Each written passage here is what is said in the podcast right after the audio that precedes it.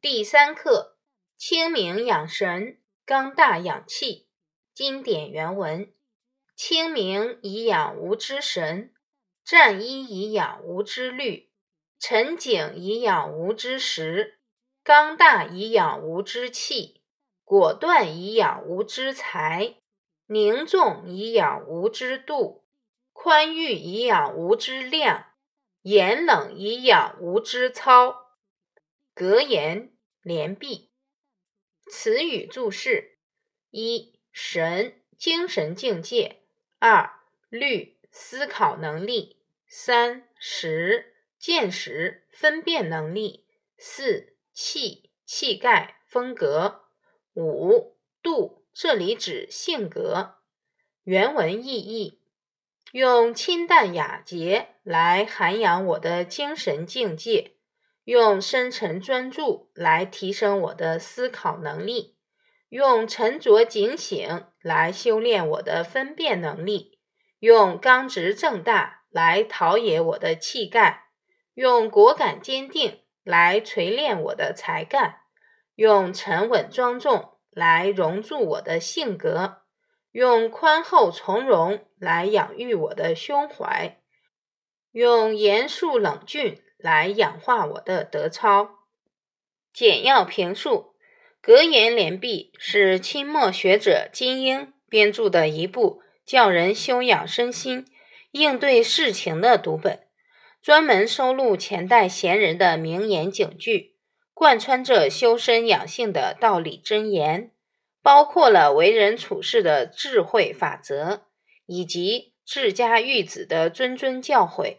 问世以来，被人广泛传颂，是一部颇有影响的蒙学教本。这段选文取自书中的纯养类，简短的几句话，描述出修养身心的过程与境界，以神为灵起，以操为总结。再加以虑、识、气、财、度、量，虽然是分别而言人的素质，其实是一个精神的整体。每一句前面的形容词“清明”“战衣”“沉景”“刚大”“果敢”“凝重”“宽裕”“严冷”，概括了一个人的精神世界所需要的各种不同的滋养。由此也就构成了一个人的精神境界的整体风貌。那么，我们不仅要注重吸收不同的元素来滋养自己的心灵，也要注意整合各种元素而做整体的提升，因为这些元素是相辅相成的。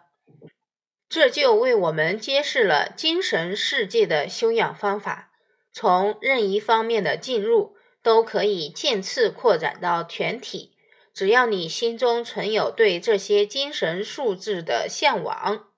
如此看来，常常让人感觉玄妙、不可捉摸的修身养性，其实有着可以遵循的路径。相关故事：宽以待人。战国时期，宋旧担任梁国的县令，地近楚国边境。两边的老百姓常常发生纠纷。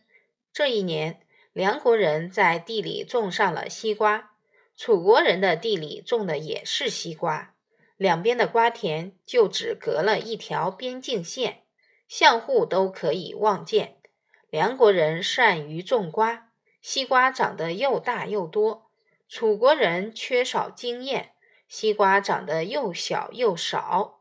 楚国人看着梁国人地里的西瓜，心里很是嫉妒，就趁着天黑，偷偷越过边界，到梁国人的地里掐断了一些瓜藤。梁国人看到瓜藤突然变蔫了，刚结的西瓜不再生长了，都很奇怪。一调查，发现原来是楚国人在捣鬼，都很气愤。他们报告宋舅说。我们也要过去把他们的瓜藤给掐断。宋舅听后说：“你们不能伤害他们种的瓜，倒是应该派人过去给他们的瓜田浇上水，加上肥。”梁国人虽然不明白所以，因为宋旧是地方长官，就按着他所说的去做了。不久之后，楚国人忽然发现自己的西瓜越长越好了，也很奇怪，也派人偷偷去查看。当他们发现是梁国人在暗中帮忙浇水施肥时，一个个都惭愧的低下了头。从此，边界两边的宋国人和楚国人不仅再也没有闹过纠纷，而且相互帮忙，成为了好朋友。